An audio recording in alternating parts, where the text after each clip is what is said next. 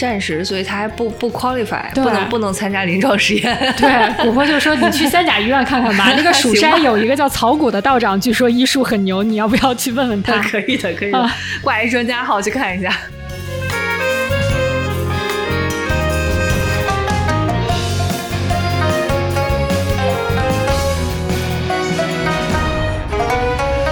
而且呢，回了蜀山以后，大家发现这个谢苍行帅大叔原来是蜀山的一个道长，叫做钢斩道长，是蜀山功夫排名 top three 的一个大人物。我靠，大叔厉害的呀！对，但是这哥们儿由于生性不羁，特别喜欢行走江湖，到处就是爱找人切磋，所以说他经常不在蜀山待着。然后他的弟子见到他以后也都不敢认他。一直属于 out of office 的状态。是的，是的，是的，对对。所以所以你们公司的正经员工都不认识你。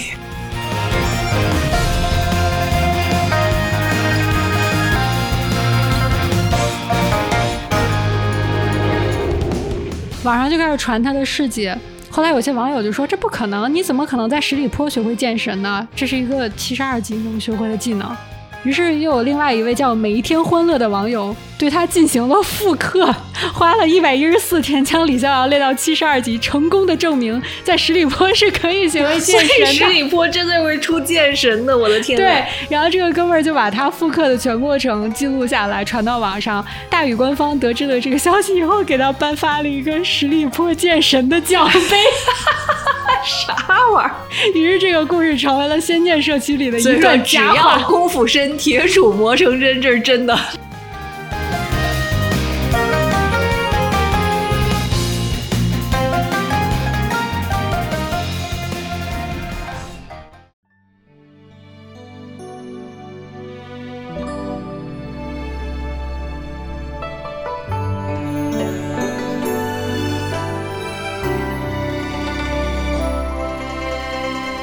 欢迎大家收听我们新一期的正在输入节目《仙剑》系列，依然正在如火如荼的进行当中。这就是我们仙剑上下集的第三集。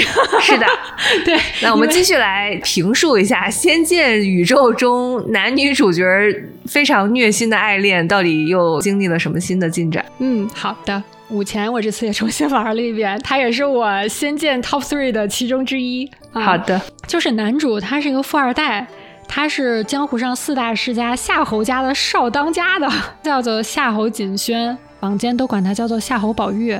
因为他整体的造型跟贾宝玉不能说是毫不相关吧，简直是一模一样啊！那我们现在就说这个男主哈，故事开始的时候，宝玉呢，他先是遇到了故事的女主，是一个叫霞的姑娘，就是瑕不掩瑜的那个霞，和一个有点像江湖混子的叫谢苍行的，你就把他想成一个大叔，他拿了一把特别神奇的、古怪的玄铁重剑，这个剑一看就是这哥们儿有点故事但是你又不知道他有啥故事的那种，嗯，他就特别喜欢找人打架，然后讹人家请他吃饭之类的，感觉特别没正形的一个大叔。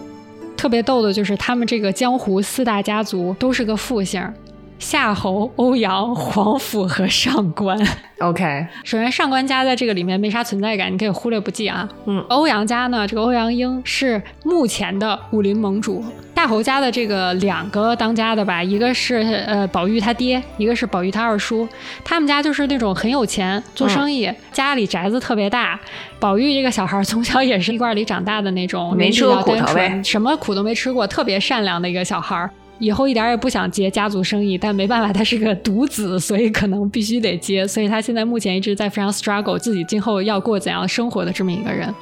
然后黄甫家的家主是一个野心特别大的人，他就觉得凭啥欧阳就可以当武林盟主，我就不行？明明我儿子是最优秀的。嗯确实，黄甫卓呢，就是他们家的少当家的，是很优秀的啊，长得也挺帅的。嗯所以说，我就给你介绍一下这个四大家族中间的 chemistry 哈。故事刚开始的时候，夏侯家受到了这个武林盟主欧阳英的邀请，去欧阳英家有一个叫折剑山庄，去参加一个品鉴大会。这个大会其实就是说办个擂台打一打，如果打赢了就给你兵器，给你个古代的剑之类的。古代的吹售呗，啊展示一下最近的新产品，对的，对的，对吧？发布一下。所以呢，夏侯家就收到了请帖。这个请帖呢，是由宝玉同学儿时的一个玩伴，叫做江澄的人送来的。这个江澄是个什么情况呢？就是欧阳英收的一个义子，但是他因为天赋特别过人，所以说欧阳英很看重他，嗯，以后特别想让他继承家业。然后夏侯锦轩呢就被他爹跟他二叔要求一定要参加品鉴大会，嗯，他就觉得那我干脆就跟这个霞姑娘谢苍行和江澄一起去吧，不然跟着两个老的这个路上多怪无趣聊的啊。嗯于是他就告别了他爹跟他二叔，准备去这个折剑山庄。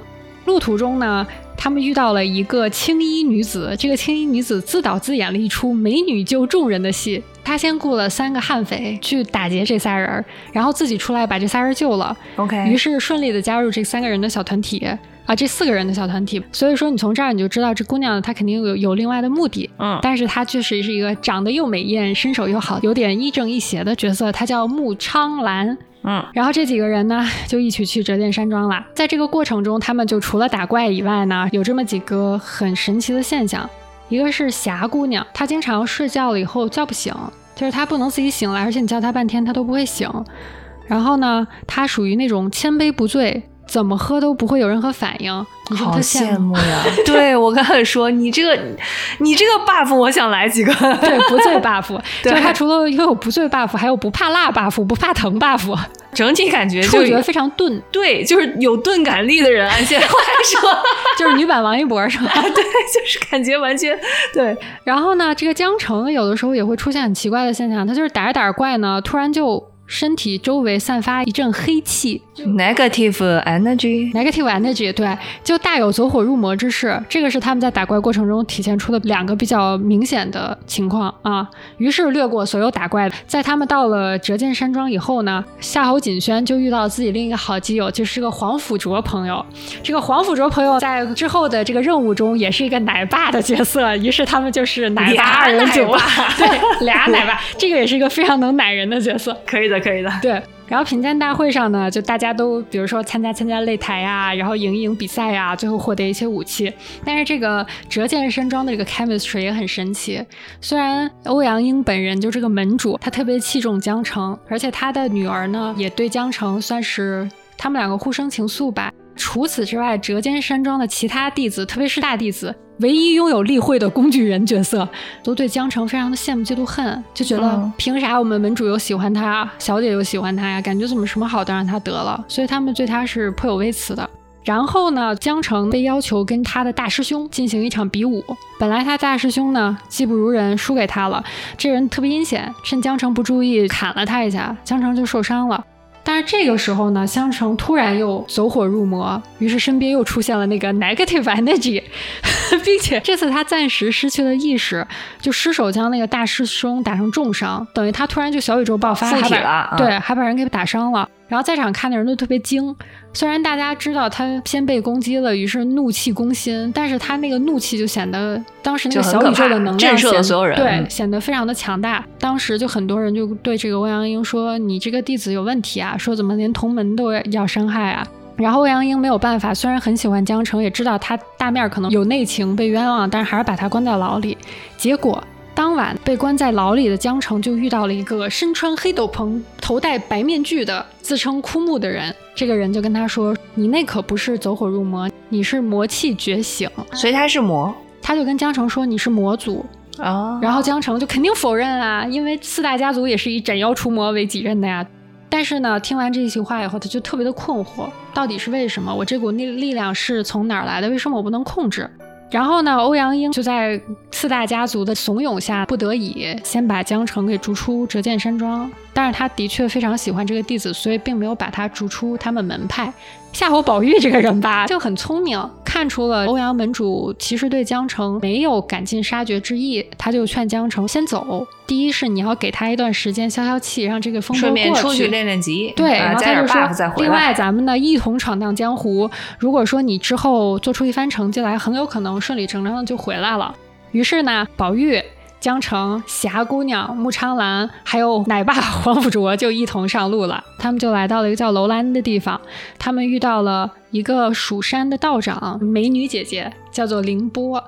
凌波丽嘛，凌波，并没有丽，确实很美丽。如果你要是，你也可以把它当凌波我现在。满脑子都是凌波丽变道长的样子。她也是穿蓝色的衣服哎，啊感觉很有气质的那种耶。啊，然后经常出来的时候就面缠绷带。啊，这倒没有，但她的确穿的很严实，哦，OK，露肤度很低。好的好的，禁只露脸禁欲系女主啊，对的真的很像凌波。嗯，对，然后他身边呢有一个身穿紫衣、特别气质不凡的一个男子，叫做龙明。他们二人呢是到楼兰去寻找，据说能救龙明族人的一个法器，但是也没有人知道他俩是找啥的。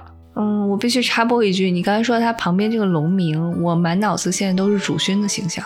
但是龙明跟他可不像哦。哦，真的吗？龙明长什么样？我看一下。龙明可是一个长发男子，又高又瘦，使长枪的。哦，我看见了。的。啊，这长得有点像四里面的那个紫什么？紫英，紫英啊，有点像，有一点吧，一类的。然后呢，他们就一起找法器，就组队打怪呗。嗯，此后省略一万字的战斗情节。好的，这个龙明呢，后来我们知道他其实是魔界一个叫夜叉族的首领，因为魔界大旱，魔界还能大旱。对，夜叉族长久以来受到这个旱情的影响，所以他们的族人过得都很惨。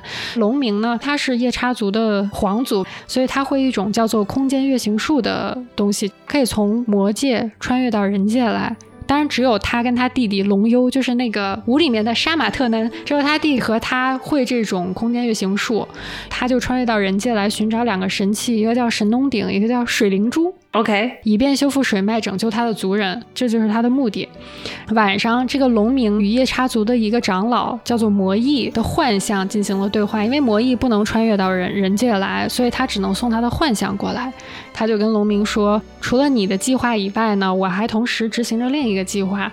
魔翼呢，他在人界有一个可以操控的傀儡，就是那位穿黑袍、戴面具的枯木同学。嗯，所以呢，你就知道江城肯定是他们计划中的一个棋子。自此呢，故事的明线跟暗线基本上就已经清晰。明线那就是江城。”然后暗线其实就是跟枯木有关的，然后这个枯木就进行了进一步的计划，就是有一天晚上，他去了折剑山庄，杀了当时被江城出重手所伤的那位折剑山庄大弟子，直接杀了，嗯。牛，嗯，然后就嫁祸给江城，全武林就觉得哇，江城追杀同门的这个师兄了呀，是不是？然后就开始对他进行追捕，想要对他赶尽杀绝。无奈之下呢，江城就只好加入了一波土匪、山贼。这帮土匪呢，他们都是半人半魔，他们的首领是一个叫厉岩的，长着长发、带着花臂大纹身的一个哥们儿。嗯，帅吗？挺帅的，我来看一下。哦，是海报里面后面这个头发有点乱乱，有点发红。是的，啊，这个是我的款哎，可以的，可以的。嗯，因为呢，他其实是一个魔族，所以说他的法力更强大一点，自然就成为了这帮人的首领。就这帮山贼呢，他们虽然说是土匪，但他们不伤害人类，他们只是。改了点钱，以便自己能生活下去。所以理论上，他们并不是那种十恶不赦的，因为他们不不伤害生命嘛。嗯，江城没办法，由于被整个武林通缉，于是就加入了这些人，跟这些人在山上的一个寨子里一起生活了一阵子。他的这个生活过程中就发现，哎，这些人其实为人很友善，对我都是称兄道弟的，真的把我当哥们儿。他就感受得到折剑山庄的其他师兄弟从来没有给他那种温暖。嗯嗯。立言同学由于长相帅气又不羁，虏获了当地寨子的一众女生的芳心吗？虏获了某一个女生。OK，这个女生呢，她是一个苗女，她特别善用蛊术，叫做杰罗。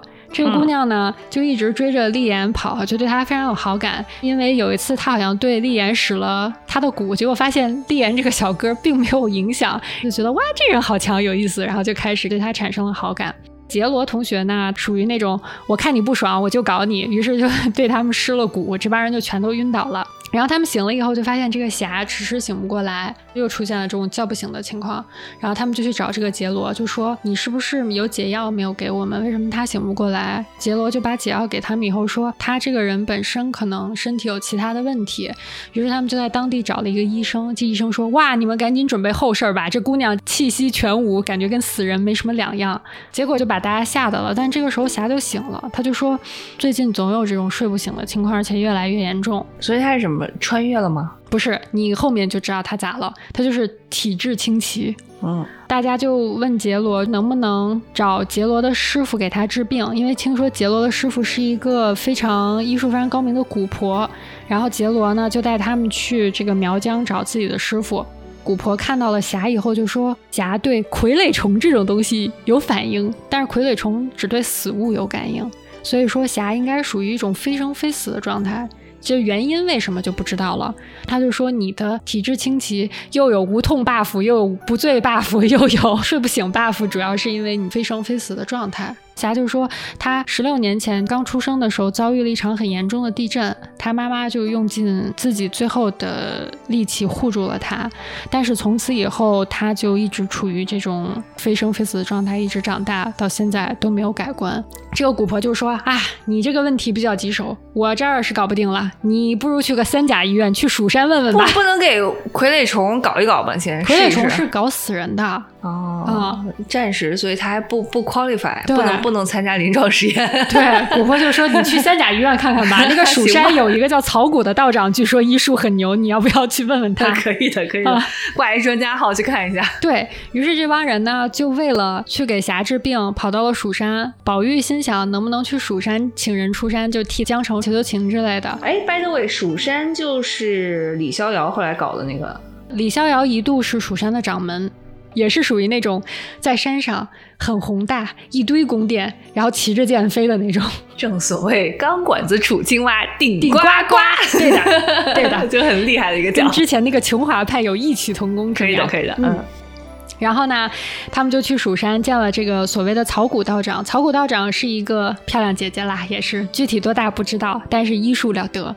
草谷道长就说：“啊，如果按你这个故事来说呢，应该是地震的时候触动了神魔之井，就使得魔气溢出呢，侵染了霞的身体。他觉得就是炼制一种去魔气的药，把这个魔气去除，应该霞的病就能根治。经过了三天的炼制，霞拿到这个药以后，本来觉得自己十几年的问题可能要得到了解决，但是他吃完了以后，不但没有帮助，反而更加的难受。于是草谷就非常的不解。”这个时候，龙明突然间偷袭了蜀山，想要闯到禁地里去偷三大上古神器之一的神农鼎。你还记得为啥吧？因为他们那儿大旱嘛？OK。身为这个蜀山道长的凌波就去阻止他，龙明就告诉他，我的身份是夜叉族的首领，然后我接近你其实是想要知道蜀山神农鼎的一些信息，所以他也间接承认了刚开始是利用凌波的。凌波这个姐姐果然是见过大世面，她没有立刻就上去说你这个渣男，哐哐哐扇一顿耳光，她就问你想拿神农鼎是要干什么？龙明就给他讲了这个具体的事情，他就觉得。龙明是要救助苍生，虽然夜叉族不是他的本族，但他觉得如果能救很多人的很多魔的性命的话，不妨一试，兴许是一件好事。于是他并没有阻止他，他就放他进了一个叫霞光殿的地方，就是藏那三个神神器的地方。这个时候呢，大侯宝玉一帮人就看见了，于是他们就追了进去。他们几个呢，在霞光殿里面就相遇了，一起又打了一波怪哈。然后到了这个法器的前面，发现上面有一个封印，于是龙明呢就用其他三个人的性命就要挟凌波，说：“你解开封印，我保他们性命。”凌波最后问龙明：“你拿到这个神龙鼎是不是真的为了救族人？”龙明说：“我对你只有隐瞒，绝不会有欺骗。”是不是感情线又要出来了？然后这个时候，凌波就又在师门的大义和他认为的拯救苍生之间选择了拯救苍生。哎，我插一句，那个龙明是海报里面的哪个人？紫色的那哥们儿。所所以，凌波小姐姐是那个长发蓝色的那个啊。好的，好的。嗯，是不是很配？挺配的，他俩。而且龙明使长枪哦，贼帅。行，回归正题。于是呢，凌波就解除了这个封印，但是那个封印的力量特别强大，然后他被封印的力量反噬，龙明去替他挡了这个封印的反噬，他们两个就双双受伤了。凌波基本上在受伤以后就属于奄奄一息了。龙明呢，又用了月行之术带凌波离开了霞光殿，来到了蜀山的一个很隐秘的地方。龙明在那儿想要替他疗伤。但是因为他们一人一魔呀，两个人修为相克，所以怎么聊也没有用。这个时候，龙明就说：“你在这儿等我一日，说我有事要办，去去就来。”因为他要去找水灵珠。现在神神农鼎不是拿到了吗？他想赶紧找到水灵珠，把他们送回魔界，这样就可以拯救他的族人。那个时候，凌波已经奄奄一息了。然后龙明就对凌波说：“你虽然不会比夜叉族重要，但一定比我自己的命要重要。”能不能赶紧下山看三甲呀？这病成这样了，还在洞里待着，是为啥呀？没有，因为因为大家都知道凌波帮了他，所以他现在不能回蜀山。啊，好惨！龙明就说：“那我走之前，你给我一样你的随身物品吧。”他可能也有一种不祥的预感，有预感啊。啊，于是凌波就给了他一个自己戴在头上的珠花。之后呢，呃，他就去找水灵珠。那个时候，凌波就开始在自己的眼前像放小电影一样放自己怎么这认识，这是很不好的预感，是不是？对，就是怎么认识龙明。哎然后凌波还有一个妹妹叫林音，也在蜀山。然后他也回想了就是自己跟林音在蜀山的生活，还有我跟你讲，这个游戏主创团队啊，肯定是 EVA 的死忠粉，因为一个 凌波，一个灵音，我跟你讲没跑了好吗？是不是都是主角的名字好吗？对，最后凌波就觉得我还是不后悔帮他拯救他的族人。这个时候呢，宝玉三个人就觉得我去，这岂不是闯大祸了？然后他们就跟蜀山的人说，我们要将功补过。于是他们就一起去找神农鼎了，因为他们认得龙明呢，所以大体能追踪到他的踪迹。龙明来到了一个藏有水灵珠的地方，开始大战女娲一族留在那里的一个守护神，叫做古蛇，就是一个长成蛇的骨头的样子。这个古蛇呢，就是在那儿的守护神兽，它身上有一种毒火，是绿色的。这种毒火对于魔族来说是挺致命的，所以女娲才把它放在那儿守护嘛。因为刚才被那个封印的力量反噬，所以龙明他本来应该打古蛇是绰绰有余，但是击败了古蛇以后，他几乎就奄奄一息，就濒死的状态了。古蛇身体里放出的毒火，也就是一点一点侵蚀他最后的一点神智吧。枯木就在这个时候出现了，就是魔翼在人人世间的傀儡嘛。哎，我我采访你一个问题啊，你玩这个游戏的时候看到古蛇会有不适吗？不不会，所以就是长得并不像一个蛇蛇，很不像，我感觉还挺酷炫的。嗯，我觉得它特别 steampunk，你知道吗？如果 God forbid 下一个《仙剑奇侠传》大 boss 是个蛇怎么办？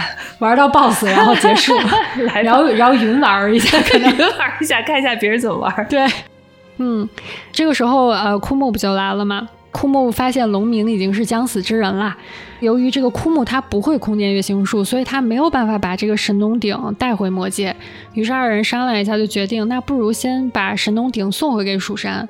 龙明就说：“呃，我死后你就继续实行你的方案，让夜叉族反攻人界。如果我的弟弟龙幽没有领导夜叉族的能力，你随时可以取而代之。为啥夜叉夜叉族要反攻人界呢？因为他们没有水，因为人界有水，就整个魔界是没有水了，就大旱，所以他们要来人界的话，他们就能有水，还是资源之争嘛。嗯嗯，你从这儿就能看来，龙明他所有的意图都是要拯救夜叉族，他都不在乎自己是不是首领，也不在乎自己的弟弟能不能做首领，他只需要一个能带领夜叉族。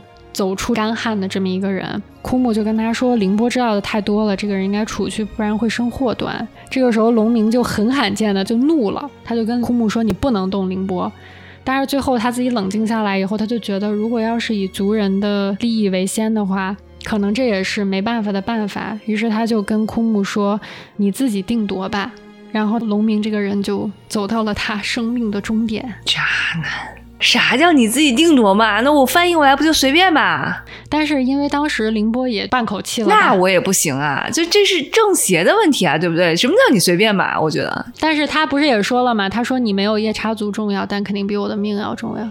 其实我觉得他也不是渣男，他就是 priority 太明确，其他的全都不重要。他是一个特别纯粹的人，好吧，我就我就凑合先接受一下这个人设吧，好吧。然后龙明就死掉了嘛，但是龙明到死都手里拿着凌波给他的珠花。最后宝玉他们去的时候，就看见一个长枪和一个珠花在那儿，等于说是两个人最后的信物还在一起了。嗯，之后，枯木呢就将龙明的那个魔缘，就像我们的神猿一样，魔魔族有魔缘，他把他的魔缘呢带到凌波身边，放在凌波的手上，把整个那个地方就冰封起来了。魔渊是什么东西？魔渊就是像你的灵魂一样，你可以认为是魔魔的 energy source 的那种感觉。啊如果说它躯体没有了以后，它会剩下那么一点，Magic Energy。差不多。嗯，他就把这个 energy 跟凌波一起冰封，他觉得那是把他们俩合葬了，因为他能体会到，就是龙明是非常喜欢这个姑娘的。OK，好的。这就是他俩的结局。然后宝玉他们三个人不就目睹了龙明灰飞烟灭了吗？然后看到了神农鼎，就把神农鼎给送回蜀山了。枯木呢，就又找到这个江城，跟他说，之前跟他一起生活的那些山贼，现在全都被王府家族诛杀了哟，你赶紧回去看看吧。江城回去以后，看到整个寨子是被血洗过的啊，就是到处都是火，到处都是之前跟他一起生活的好兄弟的尸首。他就觉得这些人明明不伤害人类，只是劫财，为什么这些自称正派的家族要这样对他？然后他就想起枯木之前也跟他说，让他去一个叫做蚩尤种的地方，就可以搞清楚自己的身世。之后呢，他就决定要跟整个武林决裂，觉得这帮名门正道道貌岸然的滥杀无辜，就把自己的名字从江城改成了被世人离弃的江世离，他就是之后的魔君。但是呢，这个时候宝玉他仍然认为江澄他是被天下所误解，他就觉得至少作为朋友，我要陪他到蚩尤冢来解开他身世之谜。然后那个时候他也不太知道江澄内心已经有了这种转变吧。于是呢，他们就一堆人来到了蚩尤冢，又打了一堆怪以后，江澄摸到了蚩尤冢的一个石碑。这个时候他的蚩尤血脉突然觉醒，然后他就明白了自己原来是魔君蚩尤的后人。在蚩尤冢还有一个叫覆天顶的地方，很多被人类所嫌弃的这种魔族，他们聚集在那儿，因为他们之前有一个传说，有一天会出现一个魔君带领他们崛起。然后这边人看到江澄以后就说：“不就是说你吗？”就你啊，对于是就决定死心塌地的追随他。嗯这个时候，那个丽颜就是红发花臂大哥哥，嗯，他就觉得既然我们都是同族，那我就追随你。杰罗小妹子 就觉得，哎，那我喜欢的人都在这儿了，我不如也留下 啊。于是他们几个呢，就都留在覆天顶。江城就决定让在人世间生活的这些魔族呢，可以在这个地方安稳的生活。锦轩呢，当时就才真正意识到，他跟江城已经越行越远了。嗯呃，除了难过以外呢，他就觉得江城还是之前他认识的那个好朋友，愿意为了自己的族人或者别人的安危来拼命的那种。只不过他们现在已经不是在同一个阵营，他就挺惆怅的。但是还是认为江澄是个好人，是个好魔。对。嗯这个时候，神秘的穆昌兰姐姐就跟宝玉和霞说，她想回家看一看。然后穆昌兰就带他们到了自己家一个叫木矮村的地方。这个村儿呢，一进去就十分诡异，就是阴气十足，所有的人都看着奇奇怪怪的。里面有一个小孩，看起来也就十六岁。穆苍兰见到他以后就说：“哥哥。”然后他哥就说：“小兰呀，你回来了。”大家都懵了，说：“咦，这是什么情况？”他哥哥叫木檀环，哇，他们家所有的人都是木木字旁草字旁的名字，你知道吧？木檀环就说，呃，十六年前不是发生了那个地震嘛？地震之后，村里所有的人就属于一夜之间就不长大了，容貌一直没有改变，也不能出去这个村，因为出去就会死掉。后来经过一系列的打怪呀、聊天啊，才知道十六年前是地震震开了一条通往鬼界的缝，鬼气就从这条缝渗出来。当时其实所有的人都已经死了，但是因为他们吸收了鬼气，所以又处于一个不死不活的状态。嗯但如果他们离这个鬼气太远，就通通挂掉。此处有一个特别牛的炸裂的点，一直有一个山神，他是一个黑色的小豹子，帮他们撑开这个裂缝，使得整个村里的人不断接收鬼气，活了下来。这个山神黑豹长得跟那个《Wakanda Forever》一毛一样，但这是一部一三年的游戏，你感受一下，有点像，不完全一样啊，有点像，有点像，我可以稍微感受一下。对于是，他们去了以后，就发现这个山神瓦康达 forever 一直 为他们撑开了这个缝儿，才让这些村民十六年之内就一直还苟且偷生吧。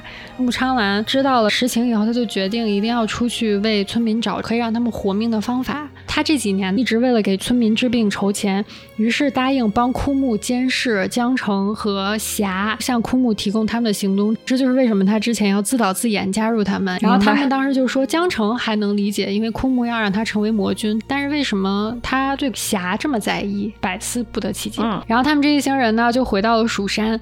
草谷道长说，在我做完 research 以后啊，我觉得霞呢，她不是被魔气所侵染，才导致她今天这个非死非活的状态。她应该是在十六年前，她已经死掉了，但 somehow 她的魂魄没有完全离开她的躯体，所以她的魂跟她的躯体是分开的。应该制作一个固魂的药物，让她的魂跟躯体再重新融合起来，她才能变成一个正常的人。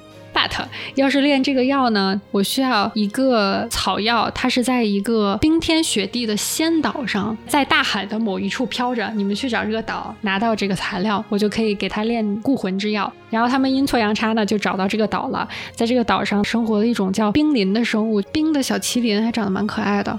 小麒麟就说啊，有一个海妖从我们的手里把我们的家园夺走了，如果你能把海妖打跑，我们就把这个东西给你。好可怜呐、对，然后他们就在这个岛上待了五天，打跑了海妖，并且把冰琳送回了原来那个岛。冰琳说：“哇，好棒啊，那就给你们吧。嗯送你吧。嗯对，，送他们以后，还把他们 teleport 回了皇甫家。好单纯的一个支线剧情。对，就很可爱啊、嗯。然后皇甫见到他们以后就说：“过去五年你们都去哪了？”他们才知道他们在仙岛待了五天，就是五年，就过去了五年。嗯，黄甫卓跟他们说：“你不知道，在这过去的五年里，枯木呢劝说姜世离成立了敬天教，然后号召天下的魔族都投奔他们，想让姜世离呢打开蜀山锁妖塔的封印，通过神魔之井回到魔界，然后用这个蚩尤血脉的这个血头呢统一魔族，并且反攻人界。所以呢，四大家族决定一同去蜀山商量一下他们应对的方法。”而且这个时候，杰罗和碧妍已经成为了僵尸里的左右手，还改了名儿，一个叫毒影，一个叫血手。嚯，是不是感觉有点酷炫？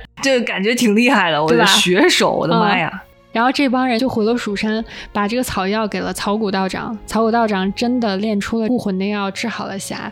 于是霞人生第一次有了痛觉，大家都欢天喜地说：“恭喜你，终于恢复了正常。”霞说：“可是我并不是很想要痛觉，而且他现在已经没有不醉 buff 了呢。”对呀，我刚想说，我全剧里面最想最想成为的角色就是霞，现在我要多想一想了。对，现在他失去了所有 buff。是的呢，而且呢。回了蜀山以后，大家发现这个谢苍行帅大叔原来是蜀山的一个道长，叫做钢斩道长，是蜀山功夫排名 top three 的一个大人物。我靠，大叔厉害的呀！对，但是这哥们儿由于生性不羁，特别喜欢行走江湖，到处就是爱找人切磋，所以说他经常不在蜀山待着。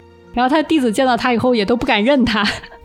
一直属于 out of office 的状态，是的，是的，是的，对对，所以所以你们公司的正经员工都不认识你，对，基本上属于此人一直是个传说，从来没见过的状态。OK，然后呢，穆昌兰也把草谷道长炼的固魂的药带回了木矮村，治好了他们所有的族人，皆大欢喜。然后这个瓦康达 forever 就说：“哇，我终于可以卸任了，我不用再撑着这个份儿了，小黑可以回去了。”是的。几天之后，四大家族就在蜀山齐聚。夏侯家是他二叔来参加的。他二叔虽然身体不好，但是为人特别和蔼，对宝玉属于那种你喜欢啥我就教你啥，教了他五行之术，好像比宝玉的父亲更像他的父亲，是他最爱的一个长辈。嗯，他们这几天就一直商量怎么对付敬天教。说曹操，曹操就到了，敬天教就突然围攻了蜀山，而且正好选在那个神魔之井最动荡的那一天。然后这个草谷道长就说，那我们先去封印法器，封印法器要三个人的力量。谢苍行就说，那我去守卫锁妖塔吧。之后呢，姜世离就选择亲自攻打锁妖塔。谢苍行看到了姜世离和枯木还有雪手大人一起过去了，嗯，他就跟姜世离说，要小心枯木，此人老谋深算。这个时候呢，封印已经岌岌可危。谢大叔就是钢斩道长，做了一个据说很多人觉得全游戏最高光的事情。嗯，他先自己嘟囔两句说：“嗨，看来也没啥其他的办法。”自己在那傻乐了一阵以后，把他那个玄铁重剑插到了地里，激发了非常强的剑气。枯木看到这个以后就说。你不怕剑气伤到本来就脆弱的封印吗？钢斩道长就开始上价值了啊！他说：“剑者心之刃也，既可为杀，亦可为护。杀与护不过一念之间。”然后呢，就对着枯木说：“嗯，你的魂我收下了。”于是他就灵魂出窍，先用自己魂魄的力量加固了封印，然后元魂出窍以后砍向了枯木，直接砍到了枯木的操控者魔翼在魔界的本体。也太厉害了！然后魔翼就说啊，这件好伤啊，好像要一百年才能复原。哇，这个大叔真的是太帅了！这一招叫做冰解。于是大叔冰解了以后，就魂体分离而死。哎，三甲医院不是现在能看这个病吗？不是练出那个丹了吗？这个冰解的意思就是说我用我灵魂的力量来完成我最后的使命。它是一个同归于尽它不是一个慢性病，它是一个 terminal disease。对。然后大叔就维持了这种剑插在地里，握着剑的这个像战士一样的姿势，就死去了。太帅气了啊！这个时候，三个走得很慢的小同学看到大叔最后一幕，穆昌兰同学才发现有点喜欢他。他们之间的感情线是有一定的交代的，但是都被我略过了，由于太细节了。他当时就整个人崩溃以后，拿起了断剑就发誓要替他报仇。这个时候，姜世离一看呀，大事不妙，赶紧逃。于是他们几个人就撤了。嗯，姜世离因为此役就成为了全江湖的敌人，而且锦轩他二叔呢，在这个蜀山一役之后也失踪了，就留下了几片烧焦的衣服。当时他就沉浸在完了我二叔肯定挂了的情绪里面，他回去跟他爸说我二叔没了，然后他爸一气之下决定去富天顶找这个姜世离给自己的兄弟报仇，在富天顶碰到了前来终结自己生命的枯木，就是他弟夏侯涛，锦轩的二叔。我晕。然后夏侯涛就说：“二十年前你弟就死了，我借用了他的身体，所以这二十年确实是我一直跟你朝夕相处，得到了夏侯家的庇佑，成为了锦轩心目中的二叔。但是你的命跟我们夜叉族比起来一文不值，于是就亲手解决了他大哥。这个时候锦轩就来了。”看到了这一切，于是呢，他就开始跟霞、跟穆长兰准备要共同击退这个枯木，于是就进入了枯木 BOSS 战。枯木跟他说是这样的：魔翼呢，当年在夏侯涛死后，选择了他的身体作为自己在人界的傀儡，但是这个身体其实对他来说不是最合适的一个受体，而且这个身体他本来就体弱，所以说这个身体这么多年来就有点不堪重负。这个时候，锦轩向他发出了致命一击。锦轩不是个奶爸吗？还能致命一击啊？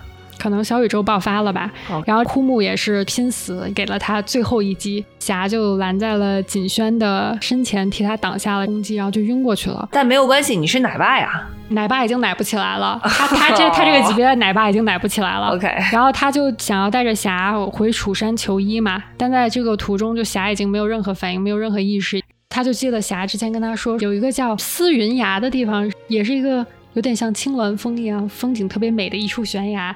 之前他们到了那个地方，霞就说：“我以后可以在这儿隐居，然后过完下半生应该会很开心。”然后他就跟锦轩说：“如果我先死了，就把我埋这儿。”锦轩当时就觉得他应该只剩最后一口气了，于是就没有带他去楚山，就带他去了思云崖。结果这个时候，魔翼的那个元神呢，就从他二叔的那个身体里嘟嘟嘟嘟跑出来，然后穿进了霞的身体里。霞呢，就整个一个大复活，砍伤了锦轩和穆昌兰。然后霞就说：“其实呢，十六年前地震的时候，霞跟他二叔都死了。这个地震的裂缝让这个魔翼可以让一个叫复魂玉的东西穿越结界，来到人间为他寻找他可以操控的傀儡。”就是他可以把一部分元神注入的这么一个躯体，适配的只有两个，一个是他二叔，一个是霞。其实霞更适配，但但是霞当时是个婴儿，所以他没法用，只能先暂借他二叔。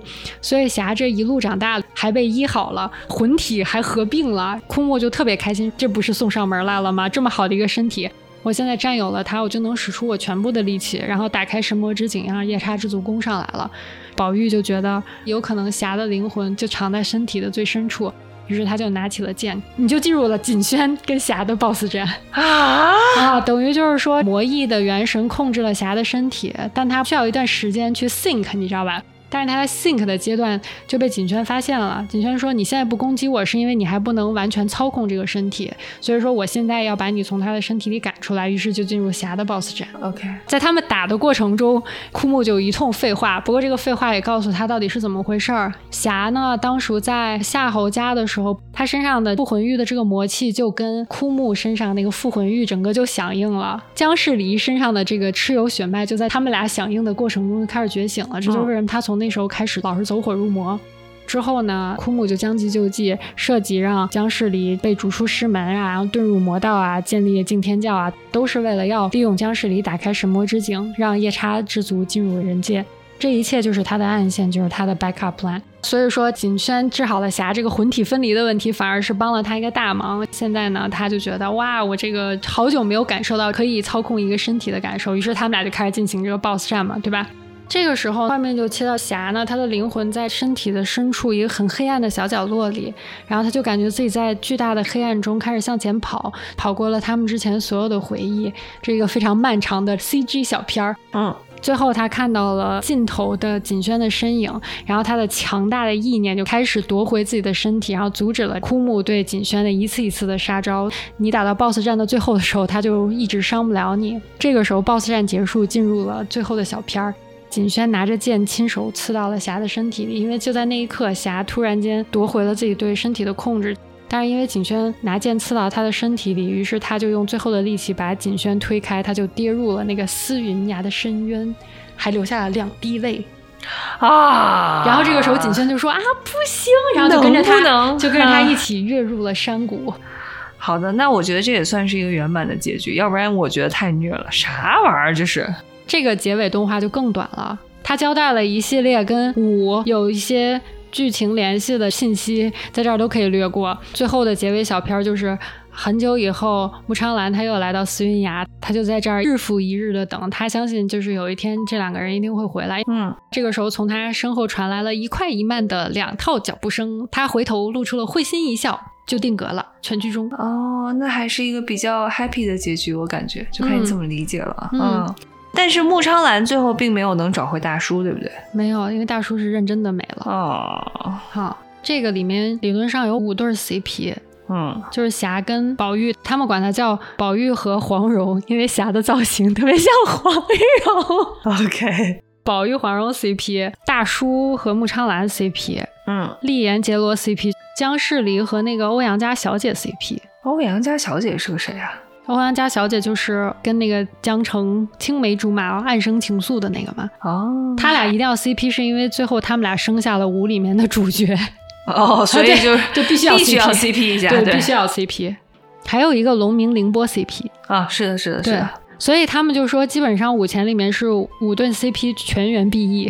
太惨了嗯呀！于是，在六里面，创作团队为了给大家一点安慰，设计了一个霞跟宝玉的小彩蛋。嗯，他们有一堆人来到一个地方，发现那个一个石壁上画了霞跟宝玉的卡通画儿，啊，然后就他俩在哎，挺好的，就是说他俩应该是活下来了。嗯而且后期有人拜了宝玉为师，应该是活下来了，肯定是活下来了，啊只不过后来就隐。居了。所以夏侯家后来有一个旁系的很远房的亲戚接手，就从此没落了。这也解释了为什么五里面基本没他们什么事儿。嗯，然后大家就说，现在知道了前面的剧情以后，觉得好唏嘘啊。唏嘘啥呢？不是一个挺 happy 的 ending 吗？没有，就说这个家族的没落，因为当时在五里面就是夏侯家特别没存在感，大家都觉得这啥玩意儿啊。现在不就补齐了吗？我谈一下我的感受啊，我觉得这一部相对于四来说，四就是仙的比例更重，五是侠的比例更重。这些人他们虽然都有自己预设的那种价值观，就比如说那谢大叔和凌波都是蜀山的呀，他们预设的价值观就应该是蜀山的价值观。但是其实每一个人物他都有自己的选择，他也许不是选择的你认为他应该选择的那些东西。就是龙明，我也是选我族人；凌波是那我选择相信这个我有点喜欢，然后我认为他又在拯救苍生的人。谢大叔就觉得那我就选牺牲自己。对我觉得每个人都是有一个选择的过程的，包括霞跟宝玉。但我听起来和四的那四个主角其实没有什么本质区别。但是我觉得四是更无奈下做出的选择，或者说被命运推着做出的选择。但我觉得五好像大家是更主动一点，嗯，对吧就宿命论可能会稍微淡化一些对些。，更能体现他们就是侠的这种含义。嗯，我是这种感觉，所以说我觉得五前跟四是非常不同的两种故事体系、嗯，人设体系。而且我可以感受到，我觉得五可能可玩性就在于你可以同时通过不同的 POV 去了解这个故事、嗯故事的主线，嗯，所以我觉得还是比较有多元化的。而且我觉得宝玉到最后宁可亲手杀死长得像自己爱人但已经不是自己爱人的人，他也不能允许他爱的人的身体被这样的 abuse。哎，但是我觉得这个太虐了，我必须得说，嗯嗯，没有办法。但是我就觉得他的这个选择是全剧最难的一个选择嗯，是的呢。啊。但是宝玉这么一个柔弱的人，到最后这么刚，给你的这个惊喜特别的大，嗯，是成长了的。太成长了吧也。他这个主题是牵绊，我觉得他的明线好像是牵绊。你看似这十个人之间彼此产生了非常多的瓜葛、故事、人生经历的交集，但是我觉得他的暗线就是选择。每一个人都有他自己特别笃信的一套价值观，嗯，他们也做出了和这套价值观非常符合的选择。我觉得他这就是一个明线，一个暗线。我觉得宝玉的这个故事开一个洞啊，就是嗯如果两个素人在恋爱的关系中，如果你觉得另外一个人 eventually over the years 就变成了另外一个人，所谓的一个嗯 quote unquote 魔占据了你本来很爱的一个人的身体的时候，你能不能像宝玉一样做出同样的选择？我觉得这个真的很难。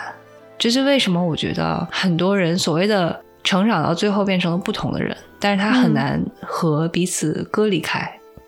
嗯，因为你们一起经历的、共同拥有的东西，会让你没有办法把这个人单独的拿出来看他现在的状态，对对吧？对，随着时光流逝，你可能会意识到，但确实是念于旧情，你很难把当今和过去割舍开。所以他又做了一个非常超现实的选择，电光火石之间，他就决定要手刃自己的爱人，因为那不是他。对我，我听起来这个是一个让我觉得还蛮艰难的选择，至少我自己很难想象做出这么决绝的选择。嗯，但是在就是霞恢复他自己的那一瞬间，他就跟着他一起跳下去了，他就非常精准的判断了什么时候他是他，什么时候他不是他。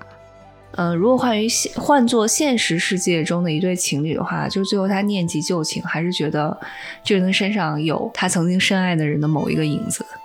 当然这不太一样。但是我觉得还是会发生的，嗯，我觉得人的演变都是渐进式的，不是吗？所以，所以其实你如果跟他朝夕相处的话，你总是能在某些时刻，好像突然闪回 call back，嗯就感觉这个人好像跟你曾经喜欢的是同一个人。嗯所以我觉得很多时候，为什么分手那么艰难？为什么和你最爱的人说再见是一个很艰难的事？哪怕你已经不喜欢了，你已经不同意他的人生观、价值观了。因为你很难跟过去说再见。总会有一个 moment 让你觉得说，哎，这个人还是和以前一样，所以我觉得这是很 challenge 的一点。嗯来，那我再灵魂拷问你一个问题：就搞完了《仙剑五前传》之后，这十个角色里面，你最想成为哪一个人？哇，这个真的很难，硬要选一个呢？来，艰难选择一下。艰难选择呀，硬要选一个，我可能会当谢大叔，生的伟大，死的纯粹真的这么英雄主义的人吗？啊、因为我感觉我现实生活中最不可能变成他，没有这个条件和机会。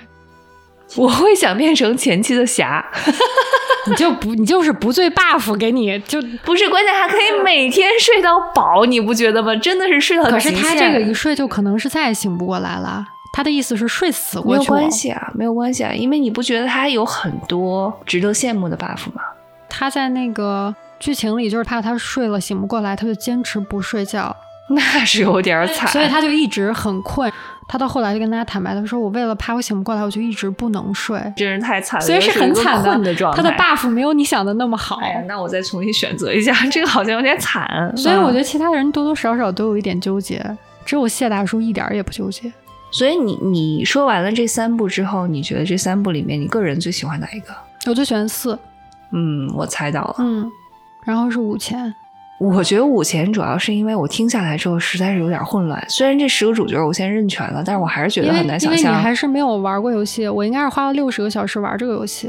嗯你要是花了六十个小时在这个游戏里，你就很清楚了。，OK，嗯，当然有一部分是练级哈，还是要打怪的。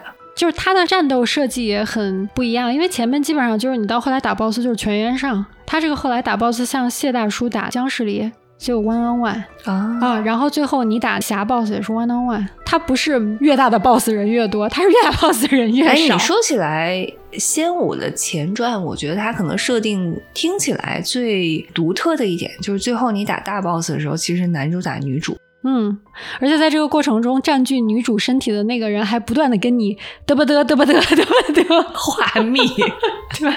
我觉得坏人最大的致命弱点就是话痨，你知道吗？对真的你不说那么多多话早赢了，但是就是古今中外的坏人永远都是输在话话痨上啊。但是它里面还会穿插，就是侠的灵魂在黑暗的深渊回忆过去的种种美好哎呀之中。太惨了。嗯，哎，我这儿给你穿插一个轻松的彩蛋啊，好的就是《仙剑》系列的游戏公司不是叫大宇资讯嘛？对的，然后呢，我就上网搜了一下大宇资讯，看到了他们家的 logo，他们家 logo 叫 Soft Star，就所谓的软星嘛。软星，嗯我看到 Soft Star 的时候，哎呦喂，这个 logo 我认识啊！我以前玩过他们家的游戏，嗯，也是一个很神奇的 RPG 游戏，但并不是仙剑系列。轩辕剑吗？不，你可能没有玩过这个游戏，但是我真的觉得特别有可玩性。嗯，它的名字叫阿猫阿狗，这是你是不是听都没有听过？这是是哎，我这是款游戏我太推荐你去玩一下这个游戏了。对了，就我给你讲一下这个游戏的设定啊。这个游戏设定呢，就是一个从大都市回到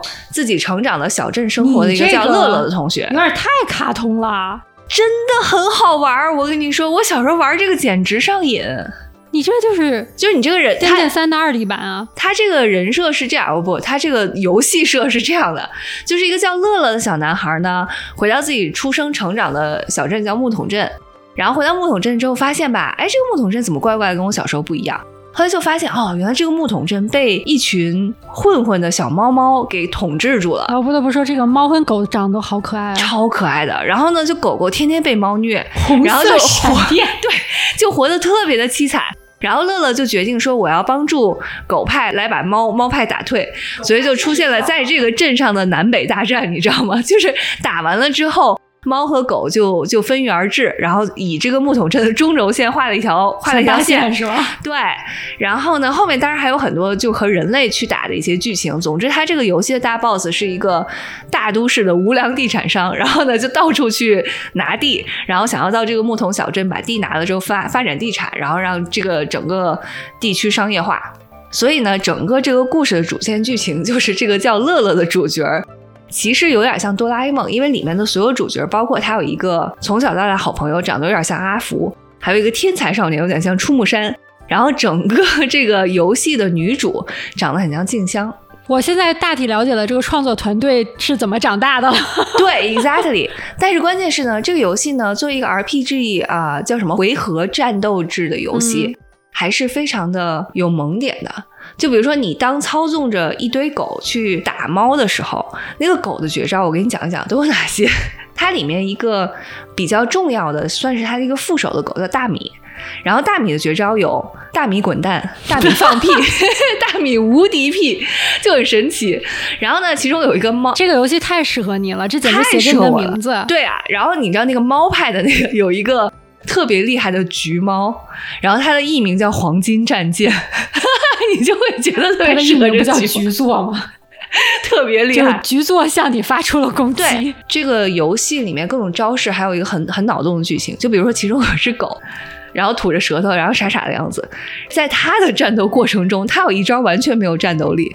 它叫做阿德忘了之类的东西，就跑到猫的面前，突然间闪出了黑人问号脸，然后就回来了，并没有造成任何实质打击。哎，我谁？我在哪？我要干嘛？对，就是一个轮空的一回，你就会发现，我靠，连这我都可以成招，特逗。你怎么没有加入这个创作组啊？你应该向他们投去简历啊！真的呀，我所以玩这个游戏的整个过程中，我简直觉得太爽了。所以就是对于他们大宇资讯这个 Soft Star 的 logo，我是终身难忘。我觉得你应该加入这个游戏的论坛组群或者什么的，绝对都是你的 soul mate。我跟你说，我真的觉得。得多二才能玩这个游戏？是的呀，什么叫得多少才玩这个游戏？多感觉！你们绝对都是灵魂上的伴侣，真的是，真的是。所以就是整个游戏里面所有的猫和狗都是非常可爱的，很有个人，就是很有，听起来真的很可爱。我有点想玩哎，我觉得可以玩一玩的。嗯，来，那个在连续三个 BE 的 故事情节以后，我想给你讲一些开心的阿 B 的东西。嗯，就是《仙剑》中出现的，我觉得各种很搞笑的梗。第一个呢，就是有一个叫十里坡剑神的，这个几乎玩过《仙剑》的人全部都知道，这个是《仙剑》社区中一个非常非常有名的梗。你还记得我跟你说，《仙剑》刚开始，嗯，去十里坡先练级打怪嘛，打败那三个辽嗯什么苗族人的，对。所以十里坡大概发生在剧情的百分之五的地方。据说当时有一个玩家，他在那个十里坡之后没找着剧情点，他就一直在十里坡打怪。一直升到七十一级，后来学会了李逍遥的最终的一个大招剑神。哦，所以这真是一个玩家搞定的。是的，有截屏的。我的天哪！然后这这个玩家就真的是认真的升到在十里坡啊，升到七十一级，学会了剑神，花了半年的时间。网上就开始传他的事迹。后来有些网友就说：“这不可能，你怎么可能在十里坡学会剑神呢？这是一个七十二级能学会的技能。”于是又有另外一位叫每一天欢乐的网友。对他进行了复刻，花了一百一十四天将李逍遥练到七十二级，成功的证明在十里坡是可以学会剑神的。十里坡真的会出剑神的，我的天！对，然后这个哥们儿就把他复刻的全过程记录下来，传到网上。大宇官方得知了这个消息以后，给他颁发了一个十里坡剑神的奖杯。啥玩意儿？于是这个故事成为了仙剑社区里的一段佳话。功夫深，铁杵磨成针，这是真的。真的，你知道，就是因为你后期打怪的时候升级就很快嘛。嗯，你在十里坡真的是打完一个怪，经验值才涨二十那种。对呀，所以他们认真的是要花半年时间。哎我的老天爷！那这个玩家当初到底咋想的呢？他是认真的找不到这个游戏，他就是认真的没有找到下一个游戏的剧情点。那他为什么这么有耐心呢？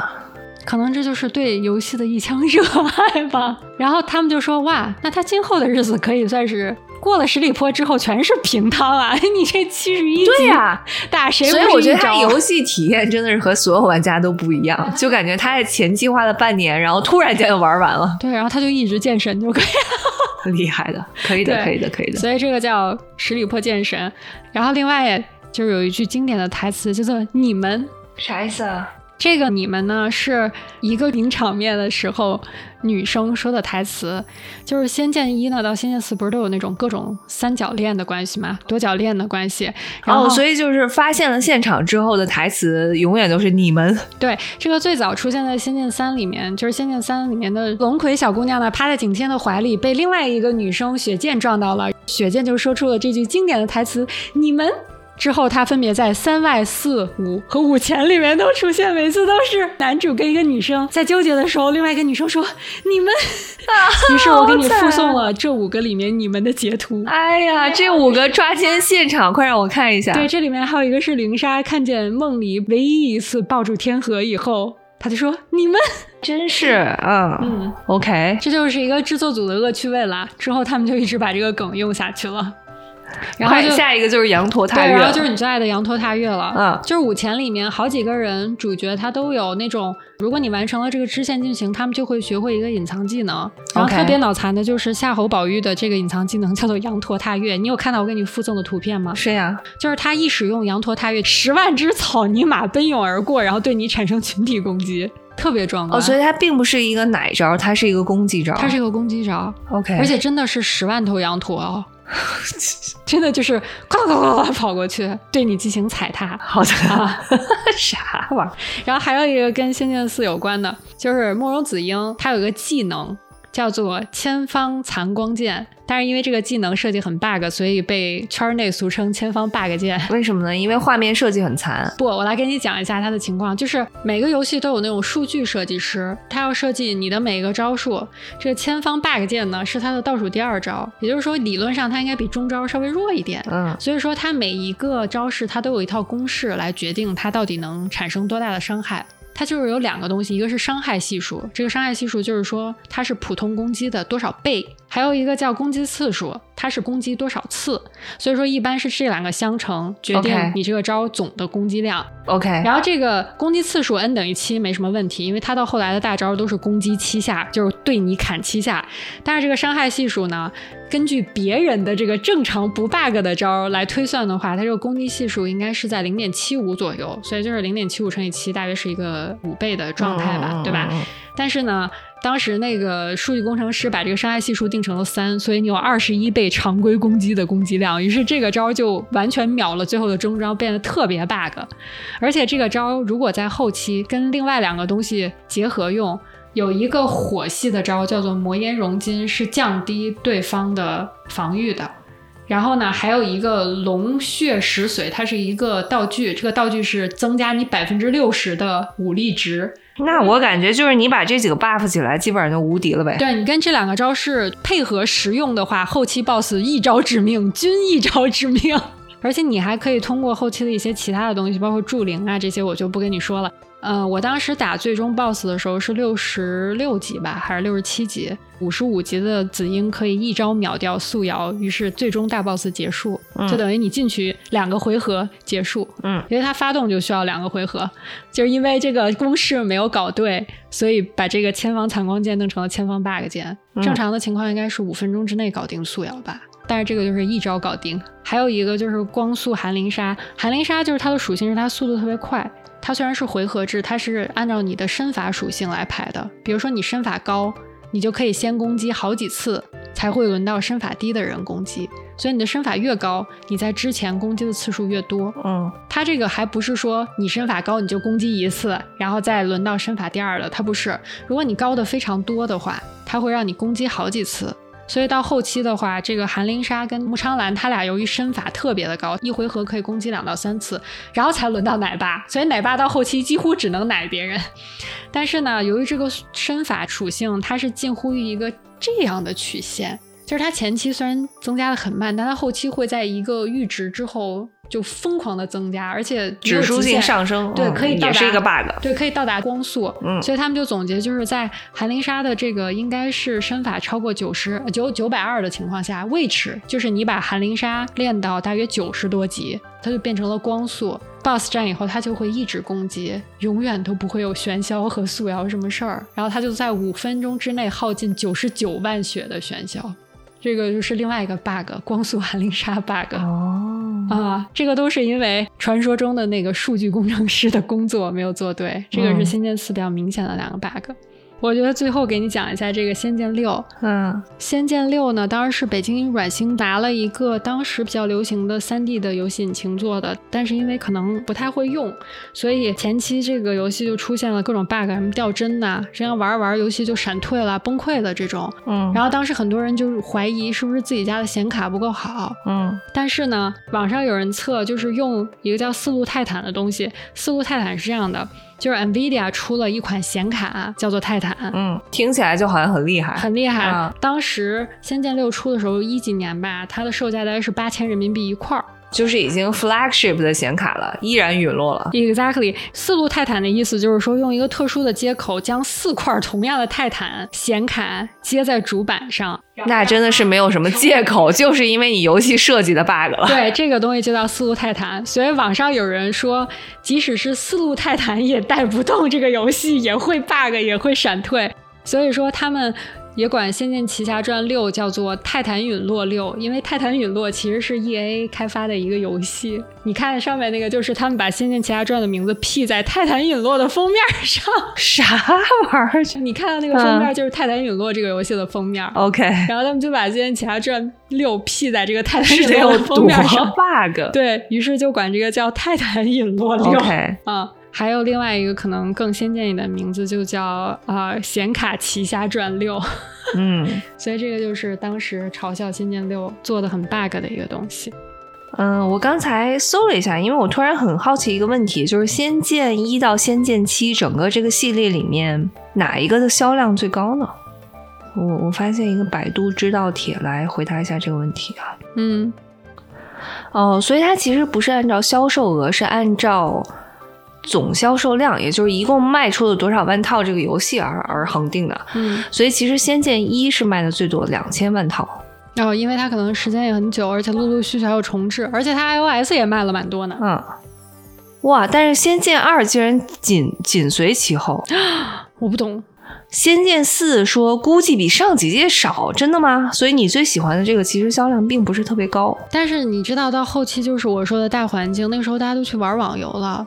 哦，你在《仙剑一二》的时候是不存在网游这个东西的，也是也是，嗯，所以到后期单机游戏为什么开发的越来越少？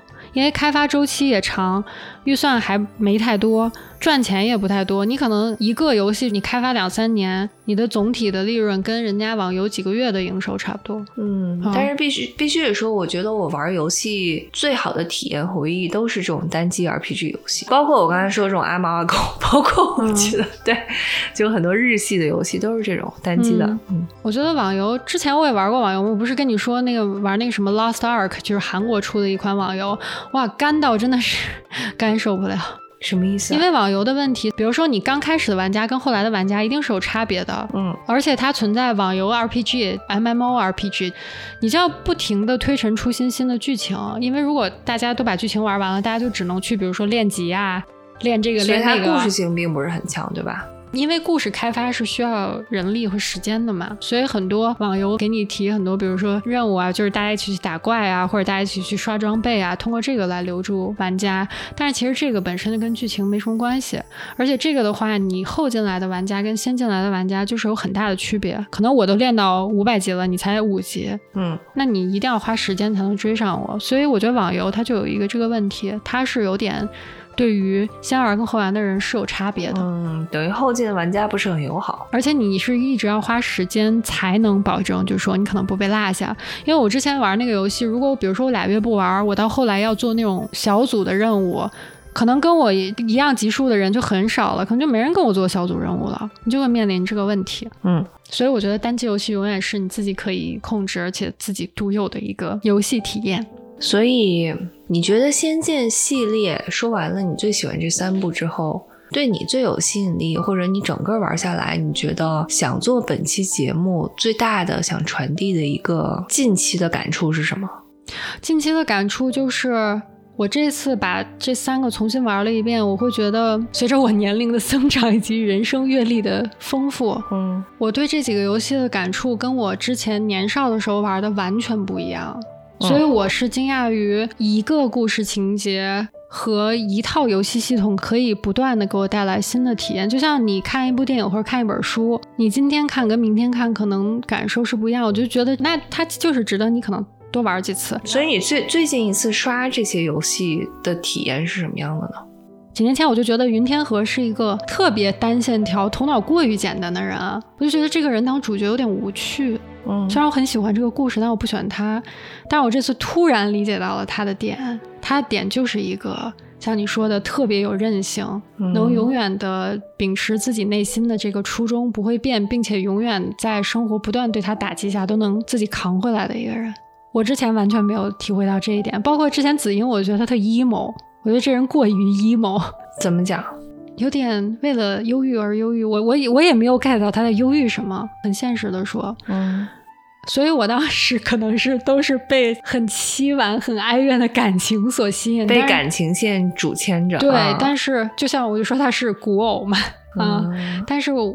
我这一次才发现，这些人物身上有我之前没有意识到的一些闪光点。嗯，所以除了啊情爱的主线之外，你更看出了每一个个人角色他的成长过程，对吧？然后以及他每一个主角为了其实实现自我价值而做出更主动的选择，可能这种东西跟。啊，所谓的 CP 没有什么直接关系，对对，但是他可能更活出了自己的价值。反而是我之前就是觉得角色是用来衬托故事线和感情线的，嗯，但是我现在反而认为故事线跟感情线都是为了烘托角色，让你理解角色的成长跟角色最后做出的选择，他的这个主次发生了变化。嗯，我是真的觉得我一定是最近经历了什么才能有这种感悟 我就很想要分享这个东西。所以我为什么说了很多这个人物的具体的性格、人物的这个三观以及故事情节的发展，反而没怎么说游戏操作什么的，这些都不是说我这次最大的感悟。我最大感悟就是我，我好像觉得这些人更立体了，我能理解他们了。我觉得就算你说我过分解读也没关系，我就是这么理解的。我觉得。嗯，制作组给你的留白就是想让你有不同的想法。所以说，其实关于大宇资讯这个公司呢，我之前其实看过一些网上的帖子，有关于讨论他们，并不是讨论《仙剑奇侠传》这个系列，而是讨论之前还有一个神作叫《轩辕剑》系列。对，《轩辕剑》也是他们做的。对，所以就是我记得我曾经看过一个帖子，说《轩辕剑》也是一个其中。呃，藏着很很多的深意，而且一环套一环，其实你永远玩下去都有一些彩蛋的东西。中国仙侠 RPG 有三个比较大的 IP 吧，我觉得《仙剑》《轩辕剑》和《古剑奇谭》，嗯，这三个都是出过很多部，分别有一些宇宙，嗯，而且也是同样的感受，就是你可以无限回去重新玩，嗯，对，所以我觉得可能它是这个系列游戏比较。吸引人的点就是你每一遍玩，你都能发现这个人物角色另外一层新的魅力。嗯，而且这三个 IP 都有一个共同特点，就是发挥极不稳定。这一部好了，下一步就烂了；下一步烂了，你可能都觉得不抱啥希望，就突然出现了神作。嗯，好的，就是薛定谔的续作，你永远不知道下一步是好是坏。哎，我觉得这是 PUA 玩家的一个很好的方法，因为你会一直买下去。对的，对。然后，因为你不知道你下一步玩到是不是神作。对，我记得当时特别逗，好多人说什么《仙剑四》以后再无《仙剑》，然后又跑人说《仙剑五》前以后再无《仙剑》，我就说你们这个 没有统一啊。嗯，太逗了。对，是挺有意思的，但我觉得我我能感觉到制作组挺用心的，在呃挖掘这个故事、挖掘人物的，并不是说我给你做一个特别绚丽的游戏。那横向的比较一下，你因为其实你你玩过的游戏应该还蛮多的，对吧？那你玩。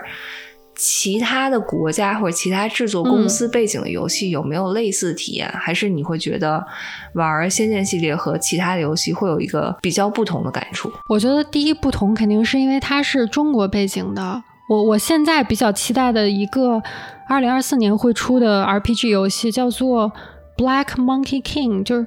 我不知道翻译成黑悟空还是叫什么，它是一个实时战斗的 3D RPG 游戏，是跟悟空有关系的，也是打怪的。我为什么这么期待这些游戏？是因为它是以中国我们熟悉的，不管是武侠还是仙侠为背景的，你就会觉得很亲切。这是第一。就比如说拿它一个跟什么中世纪的那种，肯定是更喜欢中国背景的。我觉得这是一个文化属性。然后第二个就是。我觉得欧美的游戏还是偏体验化，就是它的游戏操控一定要是好的，它会 focus 在打怪、做任务、刷装备上。但是好像东亚就中国跟日本，我韩国的我不太知道，它更凸显就是人物的成长线。他是希望他是有一定成长，然后最后他是有一定的突破的，就是他为什么变成了救世的英雄？更强调主角的个人情感，呃，个人成长经历和故事线。对，我觉得是这样。欧美是一定要让玩家的游戏体验是最爽的。对，就是欧美的很多游戏，我说实话啊，我玩一半，我基本上能知道结局啥样。然后我觉得它在这个过程中不会给你特别多的惊喜，但它也不差。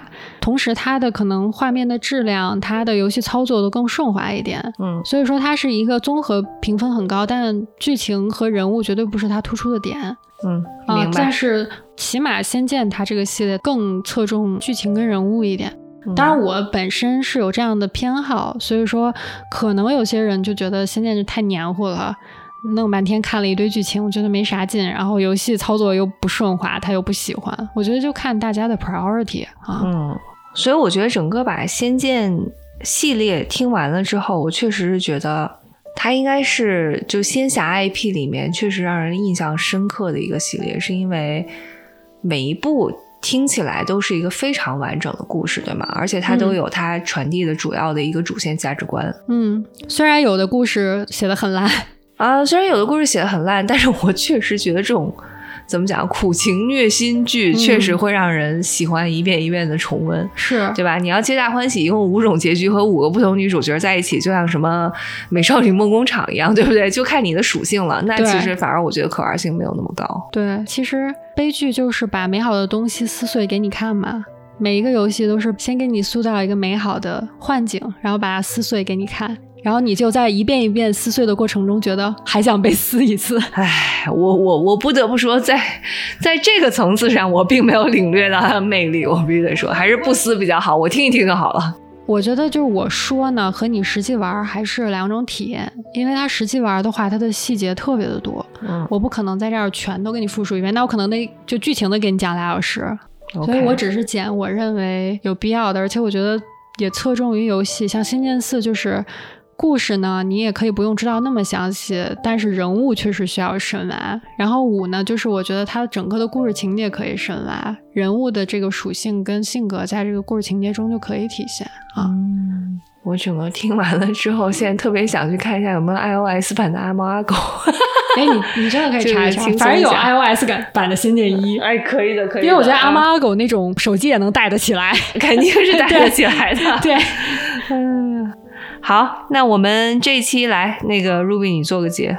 嗯，我觉得我就用我之前写在这个故事提纲里面。哇，我故事提纲我写了十六页。哇塞，真的是好好准备了啊！虽然我们很多都没讲哈，我觉得我就用我之前故事提纲里写的最前面的几句话做个总结吧。《仙剑》呢，它是我玩的第一部电脑的 RPG 游戏。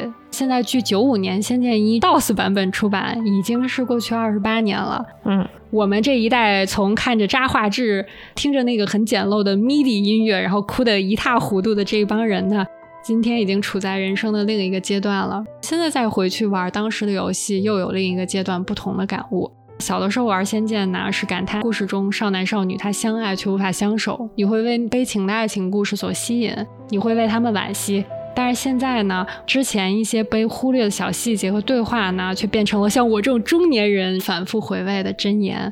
一句话说呢，就是年少不懂词中意，读懂已是词中人。好唏嘘呀！我的天哪！对，这个就是我 当时哎呀想要做这期脑子里闪过的一句话。不要把我们自己说的那么沧桑。哎呀，对对，嗯，往后还有很长的路要走啊！不要那么沧桑，不要那么沧桑。以后我们就玩一些阿猫阿狗之类的游戏，往回掰一掰自己。是的，是的，嗯。那也很感谢大家陪我们度过了这三期的节目，嗯感觉是圆了我的一个心愿吧。《仙剑》就是陪我长大的一个系列，然后我现在也时不常的拿出来回味一下。也希望大家每一个人的生命中都有这样一部游戏、一本书或者一个电影，可以陪你走过你人生不同的阶段。好啦，那谢谢大家的收听，我们下期再见啦，下期再见，拜拜，拜拜。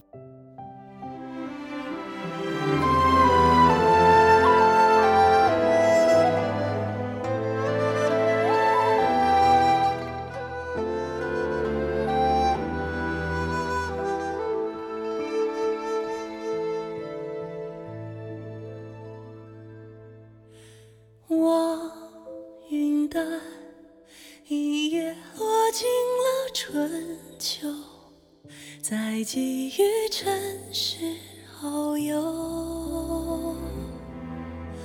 借月色，一瓢酿成了离愁，再饮把流年入喉。山海有多远，花开有几遍，却不及那一眼惊鸿的一面。涌上的思绪化万千，消散如云烟，徘徊在时空的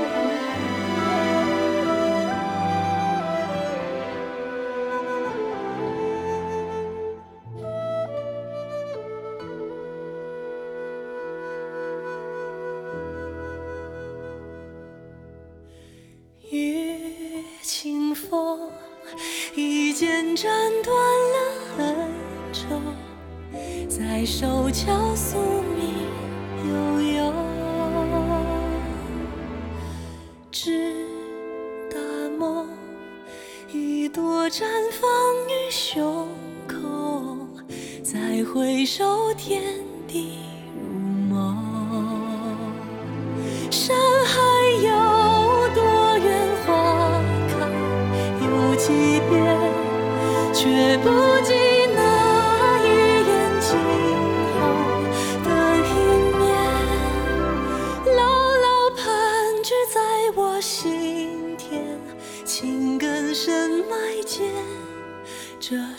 朝暮暮虚荣，生生世世缠绵，江湖有多远，轮回？有几遍，却不